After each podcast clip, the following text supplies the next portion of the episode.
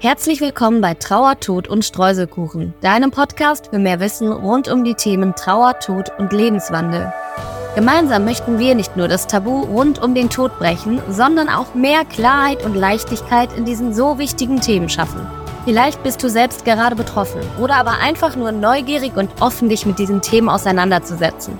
Was auch immer dich hierher führt, ich freue mich riesig, dass du da bist. Also, lehn dich zurück und lass uns eintauchen. Ich hatte in einer Folge ja schon mal erwähnt, dass Schuld in fast jeder Begleitung einmal Thema ist. Und da ich jetzt letztens erst wieder mitbekommen habe, wie wir mit dem Thema Schuld umgehen und das in der Gruppe so schön beobachtet habe, dachte ich, wir gucken uns das jetzt heute mal ein bisschen genauer an. Und zwar hat jemand geäußert, sich schuldig zu fühlen. Was glaubst du, wie alle drumherum reagiert haben? Oder was würdest du selber vielleicht auch direkt machen? Unser erster Impuls ist ja, der Person die Schuld zu nehmen. Also sagen wir sowas wie, ey, das ist doch nicht deine Schuld. Du hättest nicht mehr machen können. Oder du hast dich so viel gekümmert, du hast alles in deiner Macht Stehende getan. Vielleicht hattest du ja auch schon so eine Situation. Dann versetz dich doch nochmal da rein. Und was hat das mit dir gemacht, als man dir gesagt hat, du hast keine Schuld? Hast du gedacht, ach, stimmt, gut, dass du sagst, hast du recht. Wahrscheinlich nicht, oder? Sätze wie diese, die nehmen uns unser Schuldgefühl nicht. Vielleicht fühlt man sich auch unverstanden oder wird sogar wütend. Vielleicht klingt das ein bisschen paradox und das widerspricht ja auch unserem Verstand, aber versuch doch beim nächsten Mal, jemandem seine Schuld zu lassen, ihm dieses Gefühl nicht zu nehmen. Jetzt könnte man denken, hä, aber wenn er doch wirklich gar keine Schuld hat, das macht doch gar keinen Sinn. Aber tatsächlich macht Schuld in der Trauer sogar sehr viel Sinn. So wie ja jedes andere Gefühl auch einen guten Grund oder einen Sinn hat. Die Angst zum Beispiel warnt uns ja vor Dingen. Oder die Wut kann uns dabei helfen, für unsere Bedürfnisse einzustehen. Also hier kommen mal drei Gründe, warum Schuld in der Trauer wirklich sinnvoll ist. Zum einen, Chris Paul, sie ist eine bekannte Trauerbegleiterin. Sie sagt, neben dem BGB, also dem bürgerlichen Gesetzbuch, gibt es noch das PGB. Aber erstmal vorab, wir alle orientieren uns ja nach dem bürgerlichen Gesetzbuch, wo Rechte und Pflichten der Bürger untereinander festgehalten sind. Verstoße ich jetzt gegen eines dieser Rechte, werde ich ja zum Beispiel schuldig gesprochen oder gegebenenfalls verknackt, weil so steht es ja im Strafgesetzbuch. Das PGB, wie Chris Paulus nennt, ist das persönliche Gesetzbuch mit Regeln und Normen und Werten, die wir uns selbst auferlegen oder die uns auferlegt wurden, durch zum Beispiel Erziehung der Eltern, Lehrern und so weiter oder auch die gesellschaftlichen Normen. Gegen diese zu verstoßen, das lässt uns schuldig fühlen. Schon mal ein wichtiger Punkt, das zu unterscheiden. Wir fühlen uns schuldig. Aber sind wir wirklich schuldig? Vielleicht ist ja eines dieser Gesetze, die anderen oder die Gefühle der anderen sind wichtiger als meine. Da gibt es ja tausend kleine Beispiele oder Situationen, wie sowas in unserer Kindheit oder auch schon darüber hinaus konditioniert werden kann. Um zur Sippe dazu zu gehören, nicht verstoßen zu werden und dann nicht vom Säbelzahntiger gefressen zu werden, muss ich mich anpassen und anderen gefallen. Da muss ich meine Bedürfnisse also hinten anstellen. Oder als Kind, ich beobachte, wenn ich einen Tobsuchtsanfall kriege, gefällt das Mama Papa gar nicht. Die werden sogar wütend auf mich. Damit Mama und Papa aber fröhlich sind und mich mögen, muss ich mich also so und so verhalten. Also stelle ich meine Bedürfnisse zurück. Und auch das Konzept von Nächstenliebe, was die Kirche predigt, oder Konzept von Karma, wo ja vermeintlicher Egoismus auch so ein bisschen verteufelt wird. Das alles hat Einfluss auf unsere Werte und auf unsere persönlichen Gesetze. Und sich diese mal bewusst zu machen, kann schon mal dabei helfen, sein Schuldgefühl ein bisschen einzuordnen.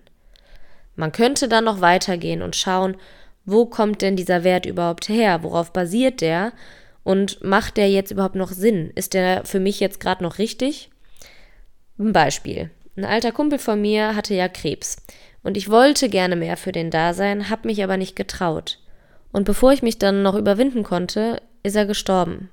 Und natürlich habe ich mich dann total schuldig gefühlt. Ich hatte dann Gedanken wie, du hättest doch mehr da sein müssen, nur weil du Schiss hattest, du hättest doch mal für einen Augenblick deine Angst zurückstellen können. Ging doch hier jetzt nicht um dich und deine Gefühle. Hallo, wie soll der sich denn gefühlt haben?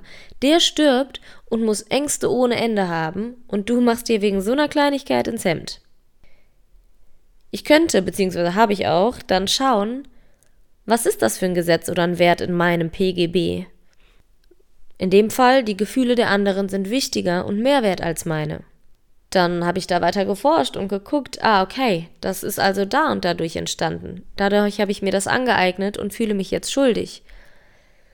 Und dann, mit meinem Stand von heute, habe ich diesen Wert oder dieses Gesetz nochmal hinterfragt und geprüft. Ist es noch aktuell so? Würde ich dem jetzt noch so zustimmen? Und ich kann für mich sagen, nö. Mein Wert heute ist, meine Gefühle sind genauso wichtig. Das heißt nicht, dass wenn ich jetzt wieder in so eine Situation käme, wo ich diese Angst hätte, dass ich dann auch wieder fernbleiben würde, weil mein Gefühl ist ja genauso wichtig, Pech gehabt. Nee, ich würde nur anders mit diesem Gefühl umgehen und könnte es jetzt besser einsortieren. Das ist natürlich alles nicht mal eben so gemacht. Das war bzw. ist auch immer noch ein jahrelanger Prozess bei mir, den ich auch nicht alleine gehe. Ich glaube, manchmal braucht man da auch noch mal einen Blick von außen drauf. Ein zweiter Grund, warum Schuld sinnvoll sein kann, sie kann nach so einer Krise helfen zu, in Anführungszeichen, überleben. Ein so schmerzhaftes Ereignis, was den Boden unter den Füßen wegreißt, das nimmt uns ja auch jegliche Kontrolle. Wir können also rein gar nichts tun, um die Situation zu ändern.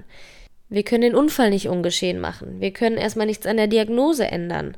Wir können den Tod nicht rückgängig machen oder haben auch keinen Einfluss auf so eine Trennung. Wir sind also machtlos in dem Moment. Und ohne Kontrolle und ohne Macht fühlen wir uns, wie das Wort schon sagt, ohnmächtig und unsicher und verloren. Und Schuld, die kann uns eine gewisse Kontrolle geben. Die bewahrt uns davor, nämlich zu erstarren. Wenn also jemand nach einem tragischen Unfall oder einer Diagnose alles daran setzt, einen Schuldigen zu finden, oder wenn jemand seine ganze Energie darauf setzt, das Krankenhaus zu verklagen, in dem die geliebte Person verstorben ist, dann kann genau das seine Strategie sein, um zu überleben, um aus dieser Ohnmacht zu kommen. Und da können ja plötzlich ungeahnte Kräfte freigesetzt werden und man fragt sich, boah, woher nimmt die Person diese Energie? Ich muss da immer an das Ereignis von der Love Parade denken. Oder generell bei so Ereignissen, die dann in der Öffentlichkeit diskutiert werden. Es muss ja immer zwingend dringend ein Schuldiger gefunden werden. Ich glaube übrigens nicht daran, dass das im Endeffekt irgendjemanden den Seelenfrieden bringt, weil auch das macht nichts ungeschehen und auch das sorgt meiner Meinung nach nicht für Gerechtigkeit. Aber für den Moment kann es den Betroffenen helfen. Der dritte Grund, warum Schuld sinnvoll ist, Schuld hält Verbindung zum Verstorbenen. Also egal, ob ich die Schuld im Außen oder im Innen bei mir suche, die sorgt dafür, dass man die Person nicht aufgibt, nicht vergisst. Denn das ist etwas, wovor viele Trauernde tatsächlich Angst haben. Die Person und alles, was sie ausmacht, selbst die kleinen Macken, die kleinsten Augenblicke, das alles zu vergessen. Wenn man sich dieser Dinge erstmal bewusst wird und dann anfängt, wie bei so einer Zwiebel Schicht für Schicht abzuschälen, dann können wir an den Kern kommen und schauen, was kann man denn genau tun oder wie kann man noch gezielt Verbindung zum Verstorbenen halten? Was kann ich tun, um auch die kleinsten Erinnerungen zu bewahren? Und was kann ich tun, um auf eine andere Art und Weise ein Gefühl von Kontrolle zu spüren? Denn ich glaube, auf lange Sicht machen uns Schuldgefühle krank. Nicht umsonst heißt es ja, das schlechte Gewissen frisst mich innerlich auf. Ich hoffe, du hast hierdurch nochmal einen anderen Blickwinkel auf deine eigenen Schuldgefühle und kannst auch die eines Betroffenen besser verstehen und vor allen Dingen aushalten. Denn gerade das Aushalten, wie ich es ja schon in Folge 4 erwähnt habe, ist das Wichtigste und gleichzeitig auch übrigens das Schwierigste, wenn man jemanden in der Trauer begleiten will. Und übrigens, wenn du gerade akut betroffen bist und sagst, ich kann und will da aber nicht alleine durch, ich wünsche mir mehr Unterstützung, dann melde dich gern bei mir. In einem unverbindlichen und kostenlosen Erstgespräch finden wir erstmal heraus, ob ich überhaupt die richtige Begleitung für dich bin und wie mögliche nächste Schritte aussehen könnten. Schön, dass du heute mit dabei warst, um auch die nächsten Folgen nicht zu verpassen und noch mehr Leute zu erreichen, die wir ermutigen und inspirieren können. Folge jetzt diesem Podcast und teile ihn mit deinem Umfeld. Außerdem würde deine Bewertung auf dieser Plattform für eine noch größere Reichweite sorgen, also wäre ich dir super dankbar, wenn du dir zwei bis zehn Sekunden nimmst und eine Bewertung dalässt. Mach's gut und bis zum nächsten Mal bei Trauer, Tod und Streuselkuchen.